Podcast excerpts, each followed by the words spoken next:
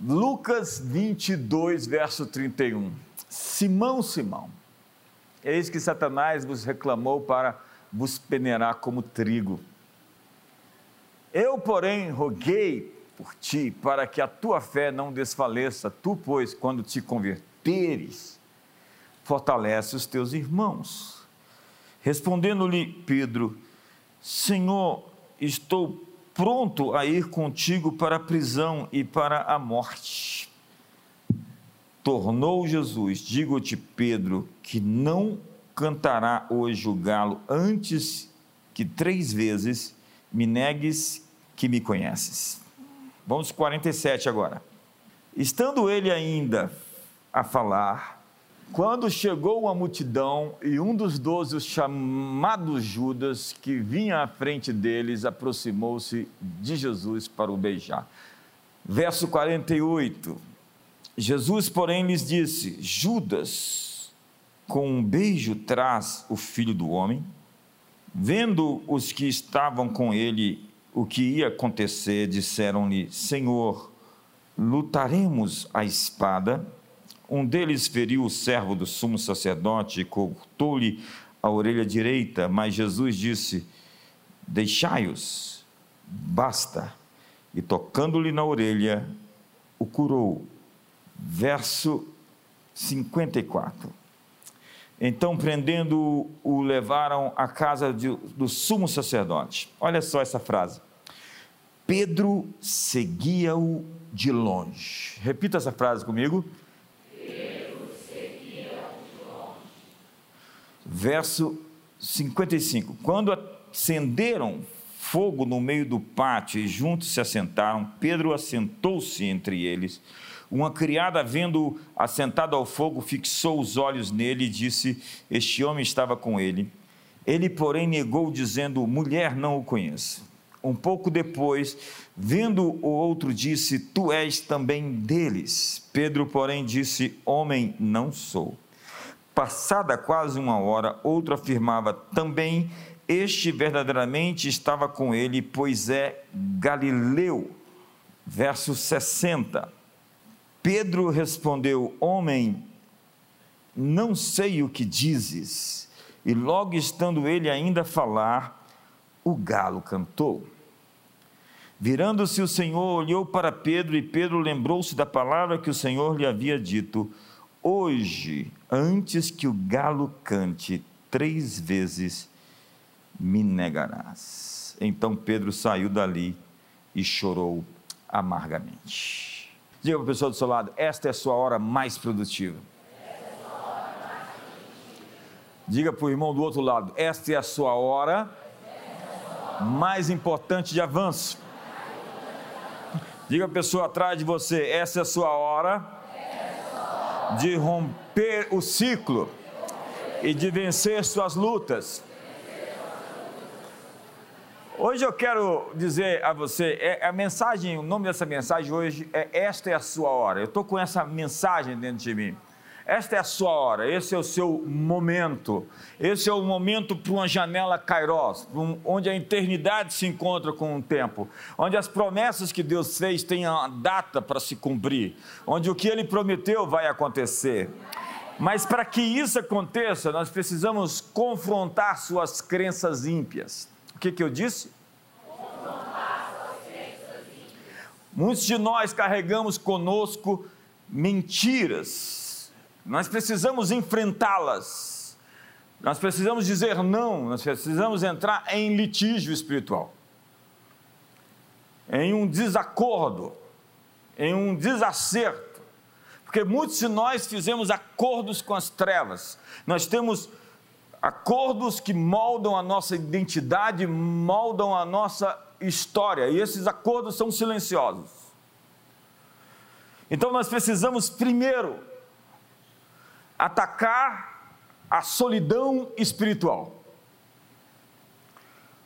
Diz a Bíblia em Provérbios que o solitário busca o seu próprio interesse e insurge-se ou rebela-se, é a outra versão, contra a verdadeira sabedoria. Eu tenho medo de gente solitária. Há pessoas em um time que jogam para si. Há pessoas em uma organização que estão por conta própria. Elas pensam em si mesmas. E elas são uma espécie de atentado contra o grupo. Nós precisamos de team players, jogadores de equipe. Gente que sabe passar a bola no momento certo para o outro para que ele faça a cesta. Pessoas solitárias têm muitos segredos, têm sombras. Você já encontrou pessoas que carregam uma certa sombra e você pergunta: eu não sei o que é. Mas essas pessoas, elas optaram por não ter intimidade. E solidão, eu já disse, não é ausência de pessoas, ausência de intimidade. Às vezes, no meio da multidão, as pessoas estão sós, sozinhas, solitárias. Elas têm uma proximidade rasa, rasteira, superficial. Essa é a pós-modernidade, a modernidade líquida, essa gente pastosa ou esse povo raso em relacionamentos. É o homem panqueca, largo e fino. Cheio de conexões, mas conexões rasteiras.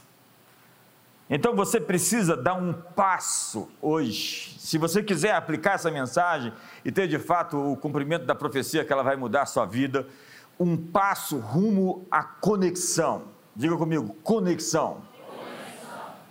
Diz a Bíblia sobre laços, laços, entranháveis laços. Diz a Bíblia que é melhor serem dois do que um, porque quando um cai, o outro levanta, o outro aquece, o outro vê o que ele não vê. E nós precisamos de pessoas que estejam vendo o que nós não estamos vendo. É por isso que o Warren Buffett dizia que o feedback é o café da manhã dos vencedores. Nós precisamos de feedbacks sinceros, reais e de pessoas honestas. Obviamente que muitos feedbacks são marcados pela dor das pessoas, pela religiosidade delas, pelas deformações delas. Mas nós precisamos de pessoas em quem nós possamos confiar para falar sobre os nossos pontos cegos. Porque todos nós temos pelo menos quatro pontos cegos.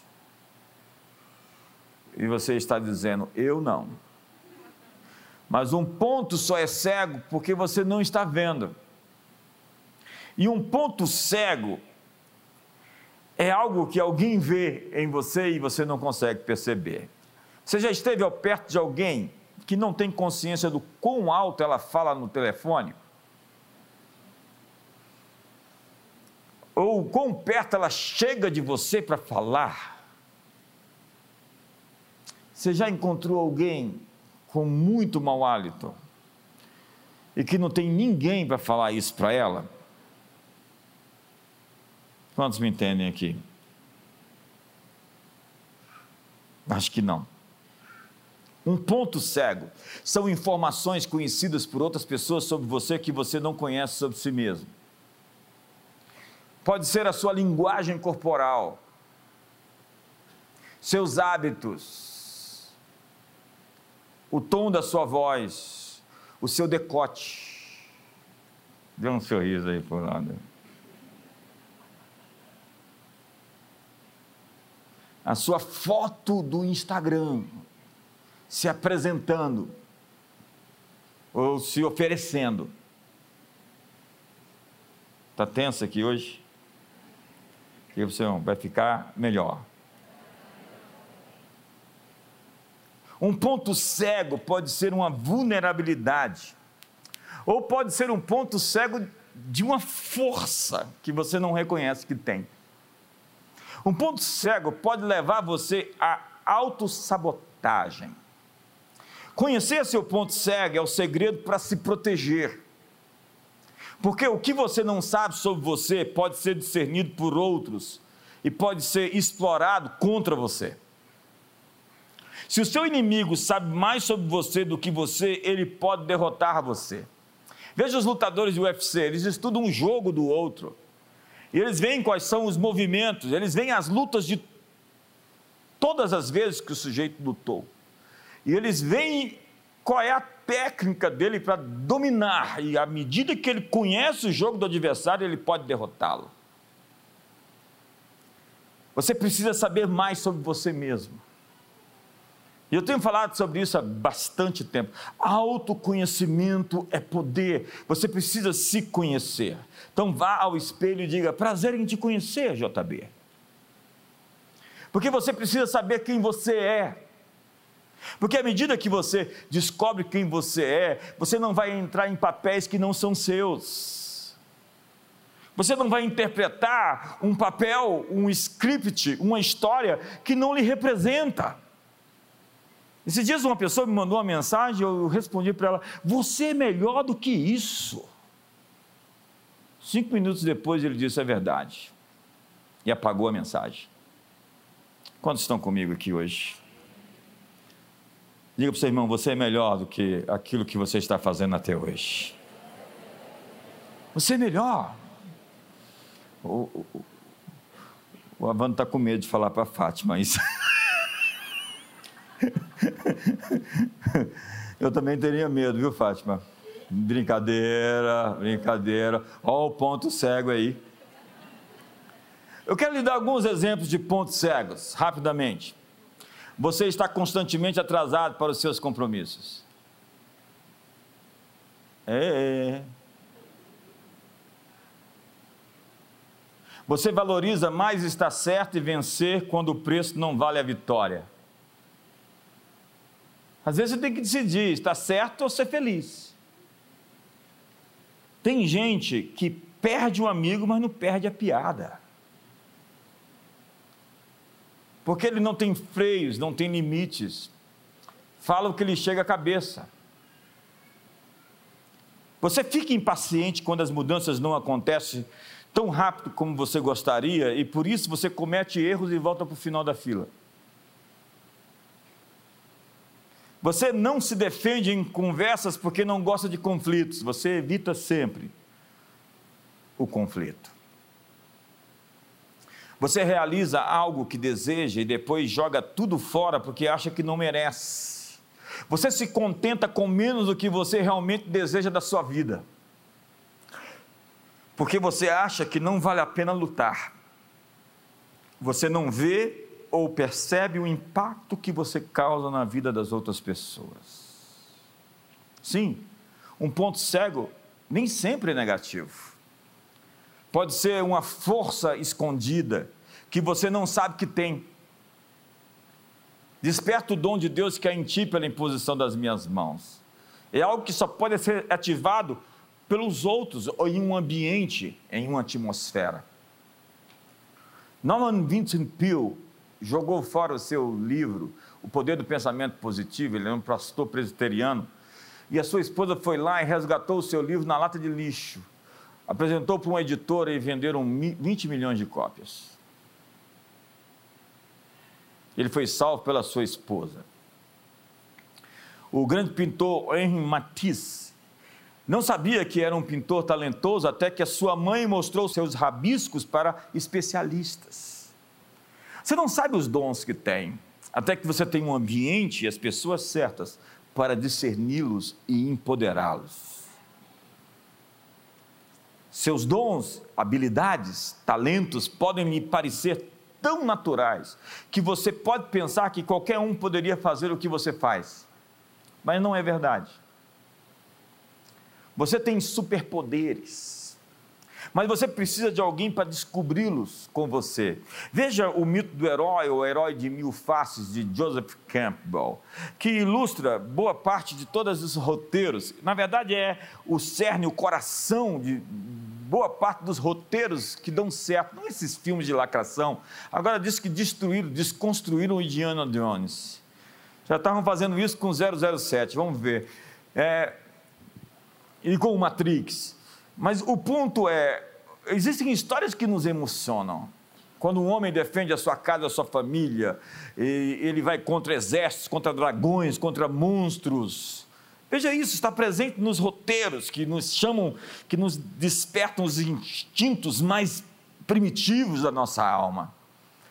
E essa história do herói que se descobre e que tem um mentor, está lá no Matrix, o Neo, e, e, o seu mentor, está lá no Luke Skywalker e o seu mentor, aquele, aquele bonitinho lá, é que é o Yoda, é, essas histórias é alguém que está fazendo uma travessia, descobrindo seus dons e está sendo capacitado por alguém que lhe introduz, que lhe leva na jornada e lhe ensina o caminho.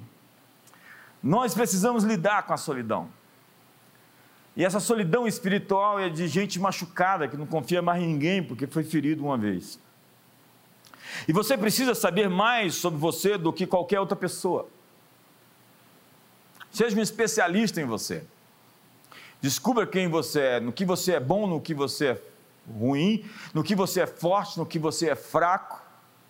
John Maxwell diz: invista 80% do seu tempo naquilo que você é forte e o restante do tempo para corrigir falhas de caráter. E isso requer um inventário preciso de tudo que você tem trabalhado a seu favor e contra você, porque esta é a sua hora. Olha para o irmão do seu lado e diga: Esta é a sua hora. Diga para o irmão do outro lado: Esse é o seu tempo. Oh, oh, oh, ouça-me, hoje é o dia de você pegar o seu adolescente você pela mão, o seu adulto você e sair desse capítulo da vida onde você está. É hora de você ser levado a relacionamentos além da epiderme. É hora de sair da zona da vítima. As histórias que você tem contado a si mesmo simplesmente não são verdadeiras. Nós vivemos contando mentiras para nós porque nós acreditamos nelas. Você não é uma vítima, você é um criador da história da sua própria vida. Essa é a sua hora de assumir a responsabilidade por tudo que acontece na sua vida. Essa é a sua hora de se permitir sonhar outra vez. E voltemos agora para Pedro. Este homem tinha uma incrível força quando estava perto de Jesus. Ele pegou a espada. Quando a Bíblia diz que um dos discípulos fez isso, foi Pedro. E cortou a orelha de Malco. Ele estava bem perto de Jesus, e ele tinha muito poder quando estava próximo de Jesus, quando, como todos nós temos. Mas quando Pedro estava sozinho, ele negou conhecer Jesus três vezes. E o texto diz que Jesus foi se distanciando dele, ele foi acompanhando Jesus de longe. Há muitos de nós aqui que estão acompanhando Jesus de longe e por isso estão negando Jesus muitas vezes. Pedro era forte quando estava próximo de Jesus, mas extremamente suscetível a erros e falhas quando longe. Ele não sabia que sozinho não tinha forças para vencer. Você tem pessoas em sua vida com quem você se sente à vontade para conversar sobre o que realmente pensa e sente sobre o seu casamento, sua família, sua aparência, seu trabalho. Você se sente à vontade para pedir informações ou ajuda quando não conhece ou não entende um assunto? Em quem você confiou ou foi exposto que lhe impede de confiar de novo? Diga comigo, esta é a minha hora. É a sua hora de olhar objetivamente para situações intensas do seu passado e entender o que estava acontecendo com você. É a sua hora para atualizar a sua identidade e seu destino. Sim, é preciso lidar, lidar com essa solidão. E é preciso confrontar suas crenças ímpias, que lhe deram uma identidade deformada. É hora de você confrontar os seus acordos silenciosos que você fez nos seus momentos de crise. Seus acordos moldam a sua identidade. E cada um de nós carrega consigo o que o Dr. Lance Walnall chama de experiências de referência. O que eu disse? Diga comigo, experiências de referência. O que é isso? São experiências emocionais intensas que nos moldam para o bem ou para o mal, a certo tipo de coisas que acontecem que nos marcam. O que te deixou marcado? Qual é a lembrança da infância que você carrega até hoje, que prendeu o menino dentro do homem, que impediu o homem de aparecer? Agora, independente do que lhe aconteça na vida, você, somente você, tem o poder supremo de atribuir significado àquilo que lhe aconteceu. Algo que o diabo quer usar para destruir você pode se tornar uma história de aprendizado. Toda experiência é definida pelo que você acredita sobre o que acontece. Esta é uma hora para reescrever suas experiências de referência debilitantes. O que sustenta ou apoia a identidade de uma pessoa de sucesso são experiências de referências positivas. Quando você se mostrou, quando você se revelou, quando você mostrou para que veio, quando se descobriu, quando se impôs, quando tentou, quando conseguiu. São aqueles momentos em que demonstrou a competência necessária e venceu. Quando criança, sua autoimagem e autoconfiança foram formadas ao enfrentar desafios crescentes e superá-los. Isso lhe deu confiança própria.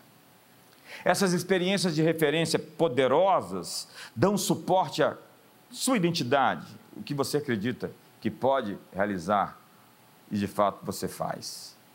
Elas podem ser experiências de resgate, de redenção ou de ressignificação.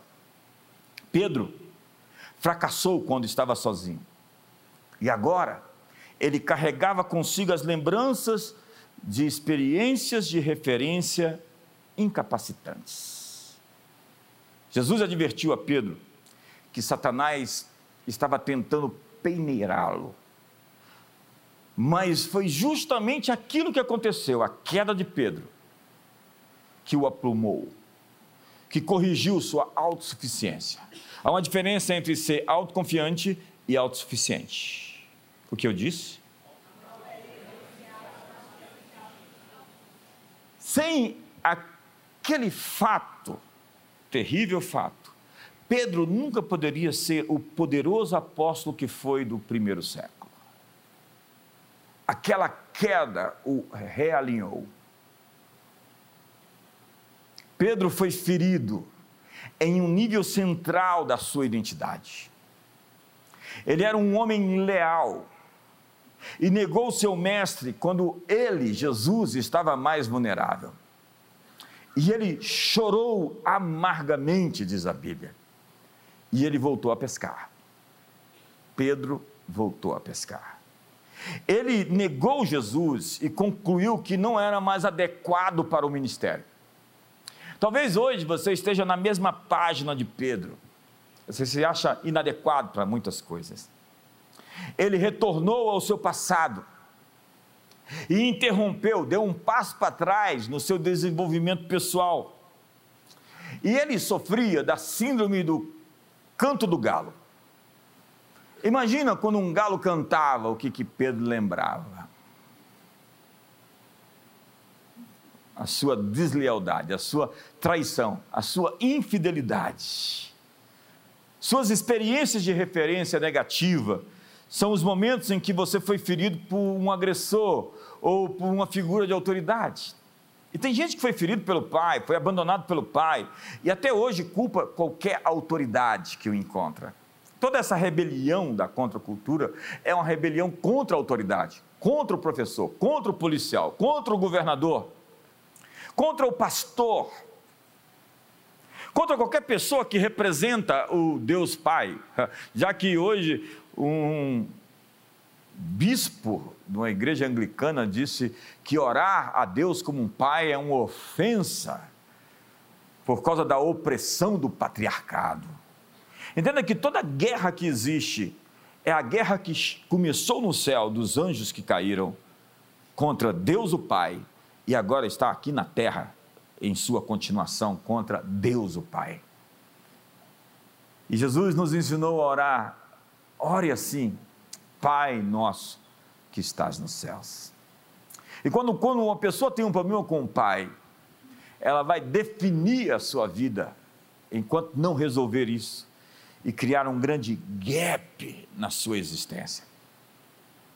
Ela vai estar ofendida com toda a questão relacionada à autoridade. Ela vai poder até se relacionar com Jesus, mas ela tem um grande bloqueio em falar com Deus como um pai.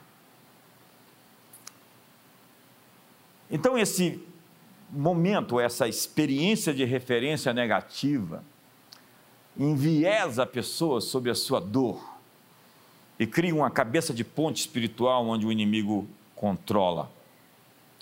E em cada ponto alto de Pedro, Jesus estava pessoalmente envolvido, mas em cada ponto baixo de Pedro, ele estava tentando fazer tudo na sua própria força. Sua personalidade tinha características internas que se inclinavam a certos padrões de façanhas e de tentações. Pedro era por natureza impetuoso, impulsivo, alguém que corria riscos, era um orador espontâneo e um líder. Essas características explicam porque foi ele, Pedro, quem andou sobre as águas. Ninguém mais fez isso. Brandiu a espada no jardim e cortou a orelha de Malco. Negou Jesus ou foi o principal orador do dia de Pentecostes? No dia de Pentecostes haviam ali todos os apóstolos. Quem foi que levantou e pregou? Quem deu um passo à frente e assumiu a frente do ministério? Pedro. Impulsivo, impetuoso, mas na hora de aparecer, ele sabia o que fazer.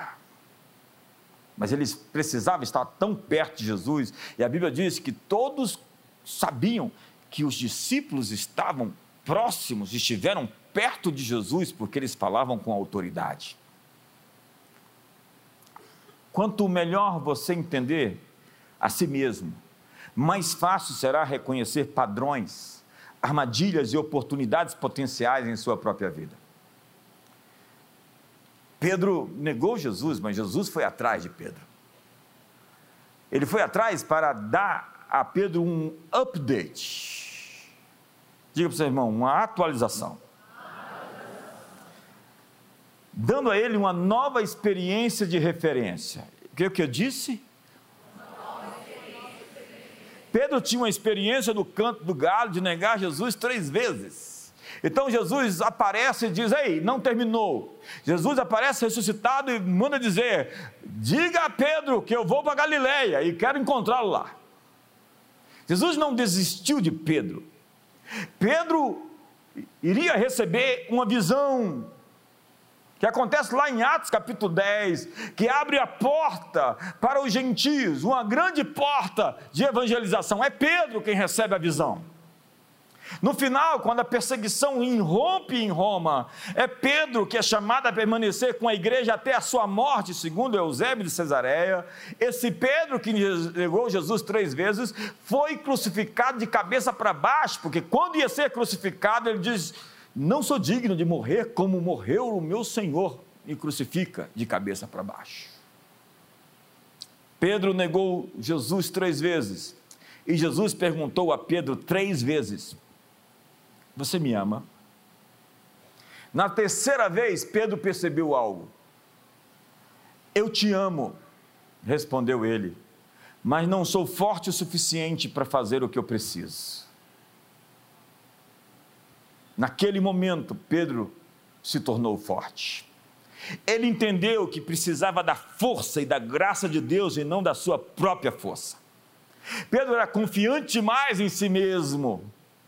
E agora ele sabia que precisava da força e habilidade de Deus para cumprir sua tarefa. Ele alinhou as suas expectativas com o Mestre. Ele tinha a humildade agora para entender seus limites. Ele se viu e aceitou o que viu. Ele descobriu o seu ponto cego. Pedro teve uma nova visão sobre si mesmo. a partir dali se cumpre o que Jesus diz: quando te converteres, fortalece os teus irmãos. Temos então que, como Pedro, atualizar nossas experiências de referência, para que sirvam ao propósito maior de nossas vidas, porque cada coisa nessa vida deve ser aproveitada. Deus não desperdiça nenhuma dor. Cada situação pode se tornar em um aprendizado, em uma forma de transformação. Deus vai usar o que te aconteceu em seu favor. Deus vai usar cada coisa conjuntamente para o seu bem. Se você amá-lo, se você depender dele, se você se alinhar com ele, ele vai fazer com que cada coisa que aconteceu na sua vida tenha um proveito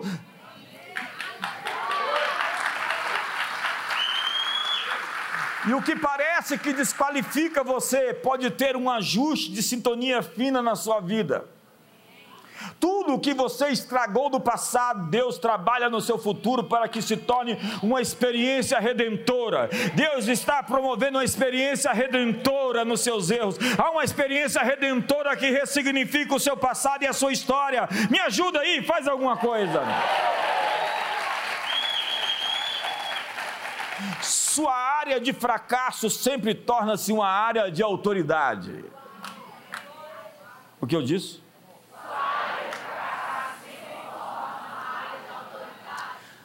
Eu conheço muitas pessoas que têm muita autoridade para expulsar demônios e que antes eram cavalo do diabo. Então Jesus chegou e disse: Agora você vai andar de a pé, sai daí. É o meu cavalo. Não, agora não tem mais cavalo. Pessoas com dons de cura que foram alvo da cura de Deus. Você lembra de Kenneth Reagan, Po Yang-shu, eles iriam morrer e foram curados, e depois se tornaram instrumentos de cura onde passavam. É incrível pessoas que foram extremamente perdidas e que hoje amam os perdidos e são evangelistas poderosos. Pessoas com ministério de família que sofreram tanto na sua casa com seus pais, que não tiveram uma referência familiar, que vieram de famílias quebradas e disfuncionais e resolveram, decidiram construir um lar firme, um lar forte, fundamentado sobre Deus, sobre a palavra do Senhor. Deus disse a Moisés, nos Dez Mandamentos: Não matarás. Lembre-se do que aconteceu no Egito 40 anos antes com Moisés. Você tem sabedoria, graça e empatia peculiares para aconselhar e livrar os outros daquilo que aconteceu com você. É uma frase conhecida. Cada ferida fechada é um ministério aberto. Aquilo que aconteceu na sua vida se torna algo que pode ser uma plataforma para que os outros sejam curados através da sua experiência de dor. Quando te converteres, Pedro, fortalece as mãos de teus irmãos. Então, essa noite, pegue a espada de Golias e corte a sua própria cabeça. A cabeça dele, obviamente.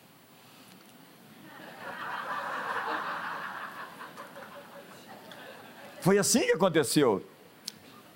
Davi derrubou Golias com a pedrada na testa. Correu e pegou a espada e cortou a cabeça do gigante com a sua própria espada. Diga comigo, esta é a minha hora. Tudo o que é contra mim, está se tornando em meu favor.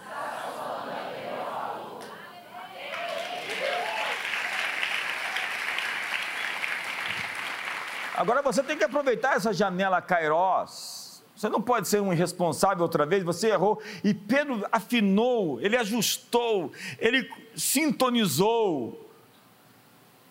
É a sua hora de arquitetar suas próprias experiências de referência futuras, sendo seu próprio profeta. Você precisa ser o seu profeta. Você precisa falar a palavra de Deus para você mesmo. Não cesse de falar do livro dessa lei. Antes, medita nele dia e noite. É necessário ressignificar o que lhe aconteceu. Lembre-se, você tem que dar um passo rumo à intimidade. Você não pode ser um solitário espiritual. Você, a igreja é isso, é comunhão, é relacionamento, é amor fraternal. Você é ferido na comunhão, você é curado na comunhão. Você é ferido na mesa, você é curado na mesa. E você tem que dar um segundo passo em direção à cura do que lhe aconteceu. Paulo, depois de ser espancado, depois de ser chicoteado, não disse: Eu carrego as marcas dos meus carcereiros. Ele disse: Carrego no corpo as marcas de Jesus. Ele não deu crédito ao diabo do que lhe aconteceu. Jesus não disse: Ei, o inimigo vem tomar a minha vida. Jesus disse: Eu dou a minha vida e ninguém toma ela. Seus acordos moldam seu destino. O acordo de Paulo não era com medo, não era com amargura ou com ressentimento. Ele foi ferido, foi maltratado, quase morreu. Apedrejaram ele e deixaram ele lá como morto. Ele se levantou e voltou depois para a cidade para pregar de novo. Ele era imparável. O que é ser imparável? Nós vamos lutar até vencer. Ser imparável é nós vamos lutar até ter a vitória. Ei, ei, eu estou dizendo, esta é a sua hora. Pegue esse momento Kairos, essa janela de oportunidade que está emergindo na sua vida. Esse é o seu melhor momento. Esse é o seu tempo. Os céus estão combinados com a terra para que algo muito novo aconteça sobre a sua vida e a história da sua família. O acordo de Jesus era com a cruz, ele ajustou as suas expectativas. Ele não estava esperando receber aplausos e celebrações do povo todo o tempo. Ele tinha em mente que seria rejeitado, e quando você sabe que vai ser rejeitado, você já está preparado para ser rejeitado e para sair do outro lado. Pedro já não se via mais como uma vítima. Paulo não se via como uma vítima. Jesus nunca se viu como uma vítima, ele estava no controle das circunstâncias. Eles não eram impotentes ou desqualificados. Eles não ficaram desapontados e amargurados, porque nós precisamos ajustar nossas expectativas. As pessoas vêm para o Evangelho e a primeira luta que elas falam: não, eu não posso, eu não, eu não achei que era isso. Acredite, os meus primeiros dois anos andando com Jesus foram dois anos de tratamento, de sofrimento, de guerra, de batalha, de enfrentamentos. Deus estava construindo as minhas raízes, eu estava cavando os alicerces, suportando pressões sobre-humanas.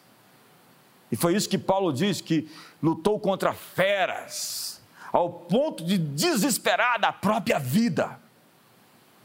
Houve momentos na minha história que eu falei: Deus, se o Senhor esticar um pouquinho mais, o Senhor sabe que eu quebro. E eu não estou aqui fazendo drama. Eu estava no meu limite. Eu estava na Beta uma vez, e uma pessoa chegou para mim e disse: Eu recebi uma palavra que você foi treinado como um atleta de alta, alta performance. Você foi treinado nos limites. E é isso que lhe capacita a fazer o que você faz. Então para de choramingar por causa da unha encravada do seu pé. Dê um sorriso aí para o irmão do lado. Para de reclamar porque alguém falou mal de você. Ei, vão falar mal de você. É uma profecia. Jesus disse: se falaram mal de mim, se disseram que eu sou Beuzebu, que expulso demônios pelo Senhor dos demônios, quanto mais a vocês vão fazer a mesma coisa. Se me odiaram, odiarão a vós, mas se guardaram a minha palavra, guardarão a sua palavra também.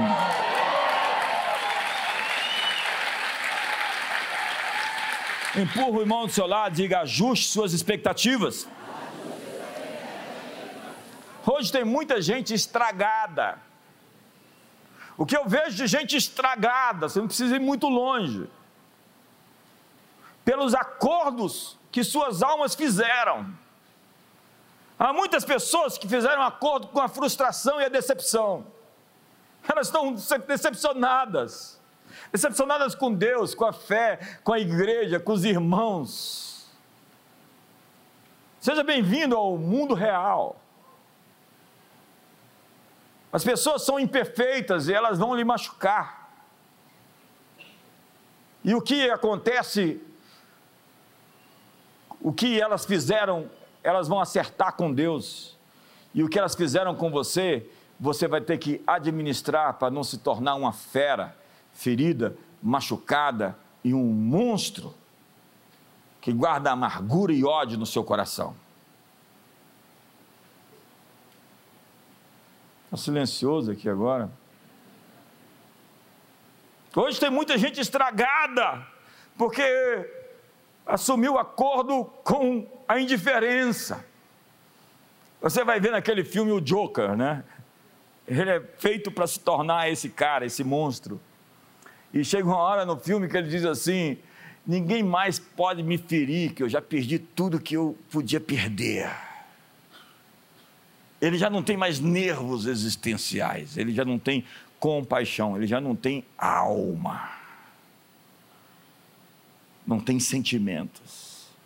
É alguém que mata nos pedacinhos e fica tendo prazer em ver os outros sofrerem. Gente, incrivelmente existem pessoas com esse espectro que de tão machucados se tornaram psicopatas Vai ver a história dos serial killers. Eles são pessoas que foram tão machucadas na vida que se tornaram pessoas que querem machucar porque o ferido fere. E se você se recusar a ser ferido, você simplesmente vai mudar de lado. Porque o inimigo está recrutando as pessoas feridas da sociedade. Quantos estão comigo aqui hoje? Há pessoas que fizeram acordo com medo, vivem assombradas. Gente que abraçou a mentira, em momentos de dor, em momentos de tormento, fizeram acordos com o menos do que o melhor, acordos com a dissimulação. E a dissimulação é o fingimento. É incrível como tem gente assim que vive fingindo gente maculada pelo mal, você não consegue diferenciar se a pessoa é a mentira ou é o mentiroso, porque ambos se confundem. Gente que mente e calunia,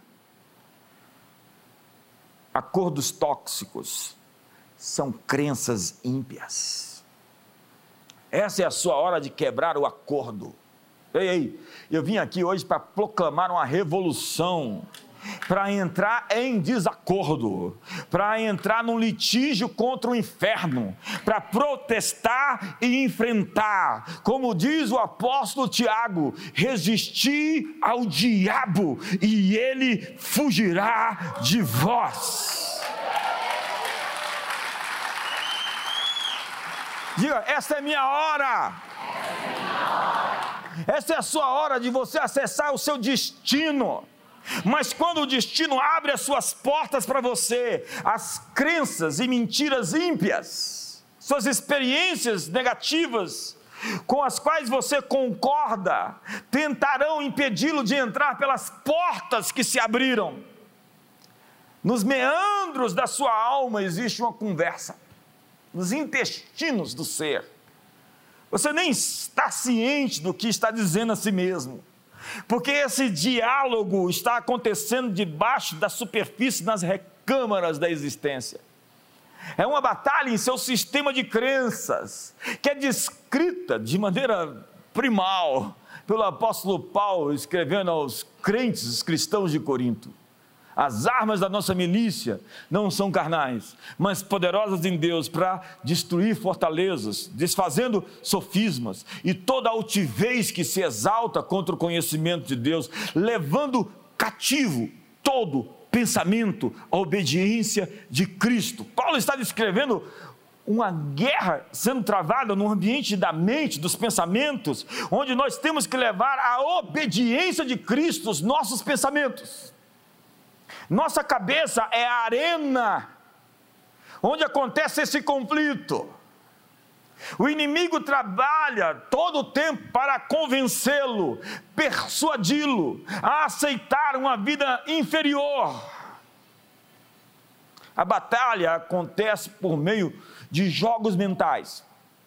E o inimigo atira suas setas por meio de acusações e plantando sementes de medo e de caos na sua cabeça. Ou ainda pode ser o que você acha que as outras pessoas estão pensando sobre você. É incrível como tem gente que acha que tem dom de discernimento, mas só tem malícia na cabeça. E a malícia é a prima irmã de discernimentos ímpios. Da mesma forma, e na mesma carta, Paulo diz que nós não devemos ser ignorantes aos desígnios de Satanás. Veja o texto. Para que Satanás não alcance vantagem sobre nós, pois não lhe ignoramos os esquemas, os desígnios. A palavra ignorante aqui é agnoel, de onde vem a palavra agnóstico. A é uma partícula negativa no grego. E noiel significa não saber por uma falta de informação ou de inteligência. Agnoel significa não saber, não entender, ignorar ou evitar saber algo. Paulo diz que você não deve ser agnóstico sobre o diabo e sobre as suas estratégias, esquemas e seus artifícios. Aos que se dizem agnósticos ou ateus, eu lhes digo: se você não acredita no diabo, o diabo acredita em você.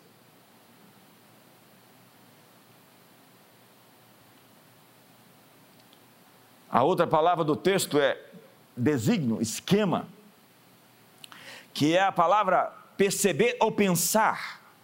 Com isso, o texto fica assim: não sejamos agnósticos quanto à maneira que o inimigo pensa e age, para que ele não tire vantagem de nós. Enquanto então a porta está aberta, quando a porta do destino se abre e você não consegue atravessá-la, você precisa então parar e perguntar: com o que estou concordando com as estratégias do inimigo? O que ele disse? E o que eu estou dizendo sim para ele? Quais são os acordos que eu fiz com as trevas, com a escuridão, com o inferno? Quando você reconhece a fonte de um ataque, você tem o poder de resisti-lo. Ei, olhe para mim. Pare de trafegar na frequência dos demônios. Mude a faixa. Mude a frequência. Essa rádio, é, você é um receptor, você sabe, você é um receptor. E um receptor, ele captura as informações que vêm de uma determinada fonte. Existem aqui centenas de frequências que estão passando aqui no nosso meio. E se nós tivermos receptores, não podemos pegar televisão, rádio, tudo tem uma frequência. E onde está sintonizado o canal da sua alma? Tem profetas que acham que estão falando por Deus, mas a frequência deles é o medo, é a escuridão, é a ansiedade. Eles conseguem capturar o que a saudosa Benny Johnson diz, a batalha acontece no segundo céus. Eles conseguem entender o que está acontecendo a nível de guerra, mas eles não operam na solução daquilo. Eles só lidam com a atmosfera do conflito, mas eles não têm respostas ao conflito. Quantos estão comigo aqui hoje? Será que eu tinha que dar um seminário ao invés de estar pregando domingo à noite numa ceia essa mensagem? E fico em conflito. Eu estou aqui para formar discípulos de Jesus, apostólicos, que vão vencer suas guerras interiores, conhecendo a si mesmo, conhecendo o inimigo, como diz Sun Tzu. Se você conhece o inimigo e conhece a si mesmo, não precisa temer o resultado de 100 batalhas. Diga, essa é a minha hora. Olha para o irmão do seu lado e diga: Esta é a sua hora. Você está vencendo um ciclo, você está rompendo um ciclo, você está rompendo uma fase, você está entrando numa nova estação onde a sua identidade vai florescer, vai aparecer. O seu eu, você adulto, vai pegar a criança que você carrega dentro de você e que não foi curada e vai levá-la dessa posição onde você está para a posição onde você tem que estar. A porta do destino se abriu e você precisa lidar com a falsa identidade de quem você é, a fim de entrar onde você tem que estar.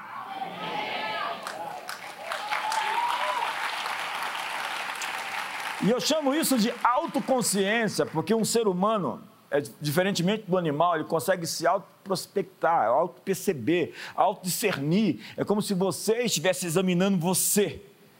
E a ceia é aquele momento onde Deus diz: examine a si mesmo. Essa percepção exterior lhe qualifica, lhe habilita para discernir você. Cada um deve julgar a si mesmo, disse Paulo no texto da ceia. Julgue a si mesmo. E você deveria julgar a si mesmo se você falou demais quando deveria ter ouvido, se agiu de forma rude em vez de educada, se fez alguém parecer mal na frente dos seus colegas. A ativação da sua autoconsciência Diga comigo, autoconsciência. Dá a você autorização para marcar mais uma vez a prova que você fez e reprovou. Quantos fizeram a prova e foram reprovados e querem mais uma chance para fazer a prova outra vez? Muito obrigado pela sinceridade. Vocês que levantaram a mão vão ter a prova marcada. Deus acabou de marcar a prova para você, para que você faça a prova de novo e vê se dessa vez faz a coisa certa. O seu você maior é capaz de aparecer na próxima vez que a situação se repetir, como aconteceu com Pedro. Ele ficou sozinho outra vez, mas ele estava pronto para dar a sua vida por sua fé. Ele não morreu como um covarde, porque a coisa pior do que morrer é viver sem propósito. Pedro foi um mártir. Mais uma coisa só para terminar. E fraco esse ar. Eu prometo que vou terminar no horário. É preciso confrontar. Isso é muito importante aqui essa noite. As crenças ímpias que você herdou dos seus pais. A herança. Diz a Bíblia aqui: Eu, Senhor, visito a iniquidade do pai no filho até a terceira e quarta geração daqueles que me aborrecem. A Bíblia fala das iniquidades dos pais, que é o efeito ou o resíduo do pecado, tendo influência sobre seus filhos e filhos e filhos dos seus filhos. Se sua linhagem se envolveu em práticas ocultas, é provável que os espíritos tenham sido autorizados a acessar sua família.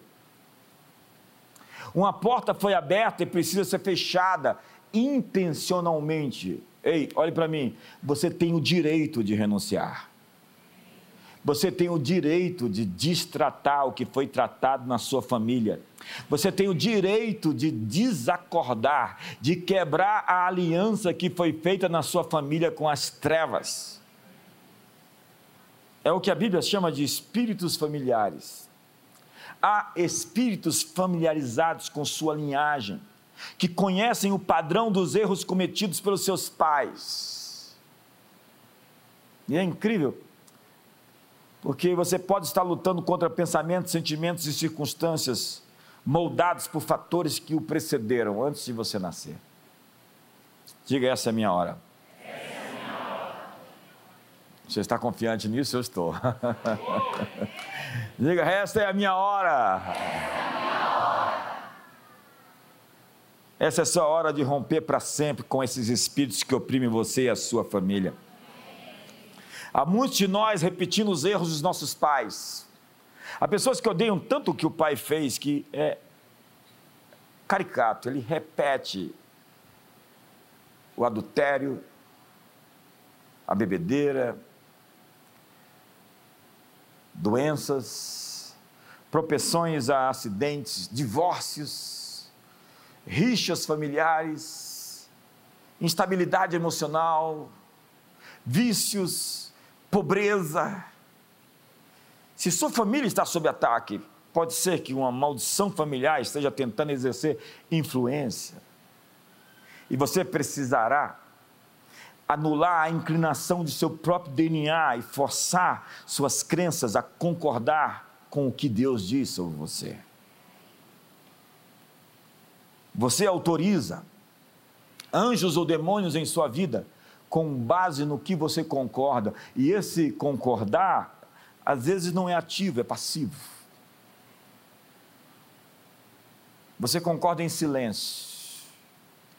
Você simplesmente aceita você deixa rolar. Você vai no fluxo ao invés de fazer o fluxo. Se você faz acordos com o diabo, você cria uma oportunidade de autossabotagem para que esse padrão se repita como uma maldição. E esses acordos criaram associações neurológicas profundas dentro de você. Então, na ceia, Jesus disse: Fazer isso em memória de mim memória. Memória. Ele está dizendo que quando você se lembra dele e do sacrifício que ele fez por você, você desmembra as associações neurológicas destrutivas que o inimigo colocou em você. A mesma coisa vai dizer o autor a Hebreus, que o sangue de Jesus vai purificar a sua consciência de obras mortas para que você sirva ao Deus vivo. Estou citando a Bíblia para você. O sangue de Jesus vai desmembrar essas associações do canto do galo. Você tem um canto do galo na sua vida? Você tem uma música? Você tem um lugar, uma experiência, uma imagem, um objeto, algo que traz a lembrança, as coisas que angustiam a sua alma e que tiram você do eixo, desestabiliza você. Então nós precisamos relembrar. Fazei isso em memória de mim. Esse é o ato profético mais poderoso que nós podemos fazer. Que pessoa você precisa liberar porque o feriu, o ofendeu ou o traiu? Hoje é dia de fazer ou de desfazer as alianças com as trevas e dizer: Satanás, eu discordo de você. E quando aquele pensamento voltar, você vai dizer outra vez: Satanás, eu discordo de você. E quando aquela seta chegar outra vez essa semana, porque ele vai insistir, você vai dizer: Satanás, eu discordo de você.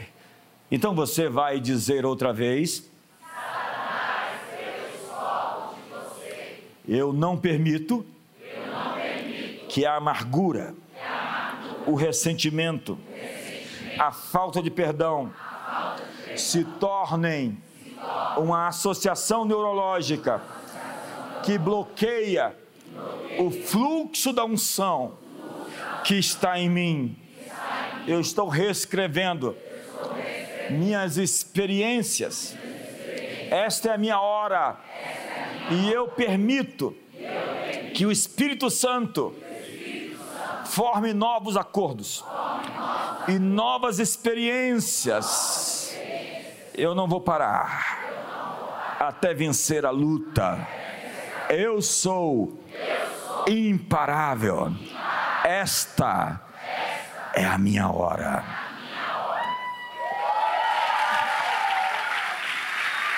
Fique de pé hoje. Eu tenho que encerrar. No meu fuso horário agora já é.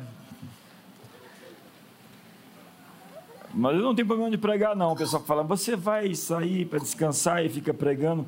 Pregar não me cansa, me restaura. Eu posso pregar a noite toda aqui.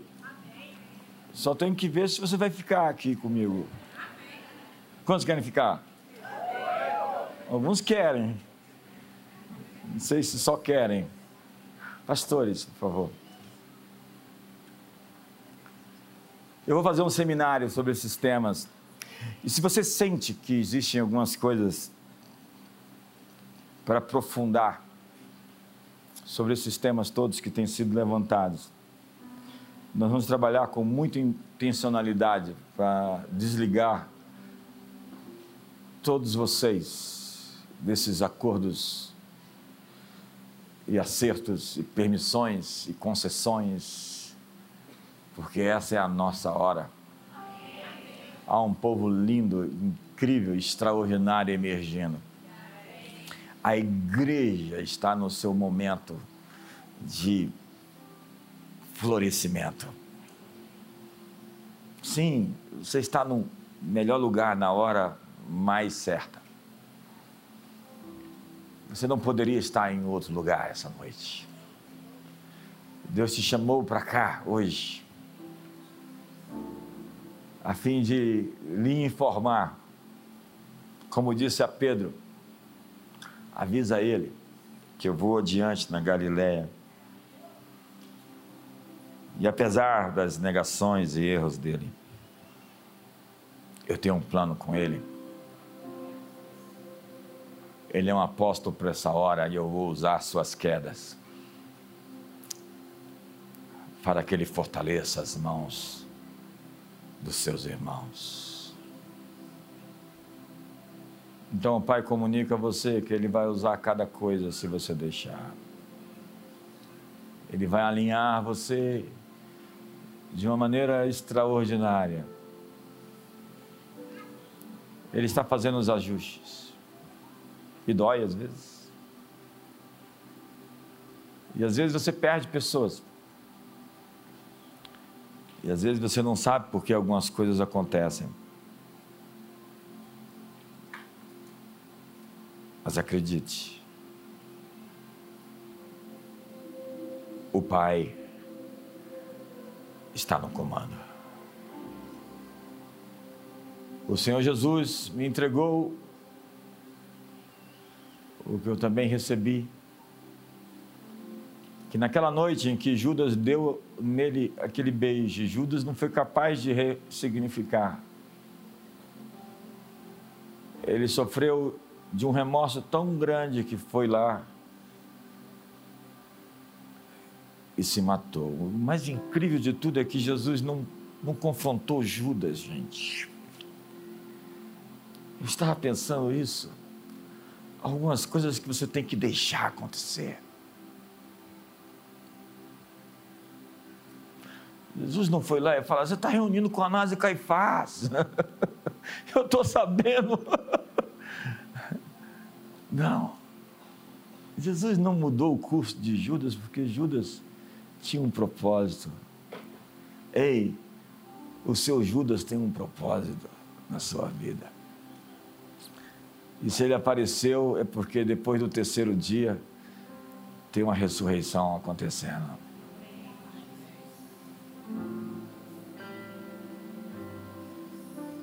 Na noite em que ele foi traído, tomou o pão e disse: Esse é o meu corpo, que é dado por vós.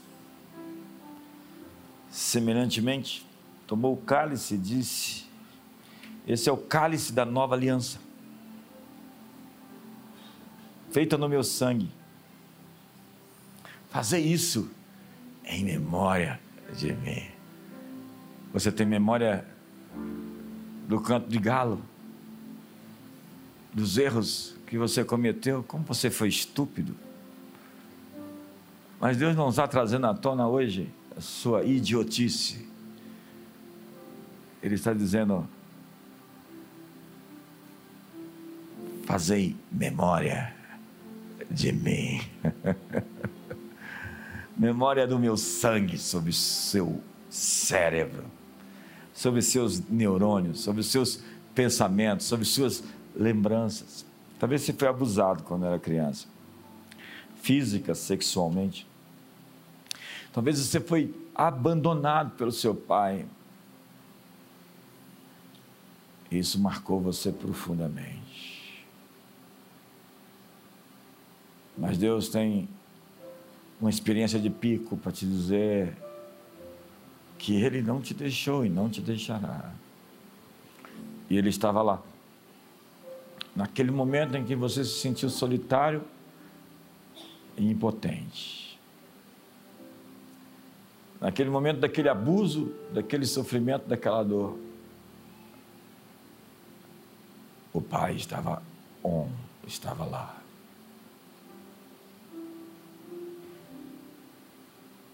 E ele disse que vai pegar todos os cacos e vai construir algo tão belo e lindo. E vai fazer cada coisa ter sentido. E vai usar você para curar o coração dos órfãos. Vai te fazer um pai, uma mãe. Vai edificar você sobre uma rocha tão sólida ele vai colocar um estandarte, um neon, um front light, uma grande propaganda nos céus de que Ele é o Senhor quem sara e quem cura e quem redime a sua história. Que sara todas as tuas feridas e que renova a tua mocidade como a da águia. Nada terminou. Diga Pedro que não terminou. Talvez você quer ir pescar. Talvez você está voltando ao seu passado, porque não tem uma visão de futuro. Mas hoje Jesus está aqui para te dizer: você me ama, mas não é capaz de fazer sozinho. E quando longe de mim você faz tanta bobagem. Pedro seguiu Jesus de longe. Hoje é hora de dar um passo a perto para a comunhão da igreja, dos irmãos, para enfrentar os dissabores dos relacionamentos de gente imperfeita, como ferro se afia com ferro, assim um amigo é o seu melhor amigo. Sim, sai faísca. Sim, tem ajustes e tem crises, mas é só assim que crescemos. Só assim que alinhamos. Nossos corações se apaixonam uns pelos outros e servimos a Deus em um ambiente de comunhão, onde damos suporte, perdão, amor proteção, cuidado. Quem se alimenta de mim viverá por mim. Tomai o pão, tomai o cálice. Esse acerto aqui, essa aliança, está quebrando todas as outras alianças. Diz o profeta Isaías: a sua aliança com o inferno não prevalecerá. Seus acertos na escuridão e nas trevas estão sendo hoje revogados. Você tem o direito de renunciar. Renunciar à perseguição espiritual que você sofre por conta dos pais, avós e bisavós. Em qualquer geração que você tenha sofrido uma, um assédio espiritual, nós estamos aqui hoje na mesa bloqueando esse espírito e dizendo que essa porta está fechada.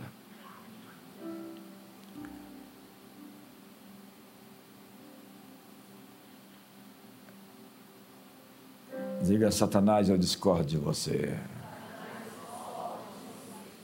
Na mesa do sacrifício, da vitória de Jesus, eu discordo dos medos que tenho alimentado. Da ansiedade acerca do futuro. Da angústia. Dos pesadelos. Das opressões. Dos sonhos malignos. Satanás, eu discordo de você. diante da mesa do Cordeiro. E eu faço a minha travessia.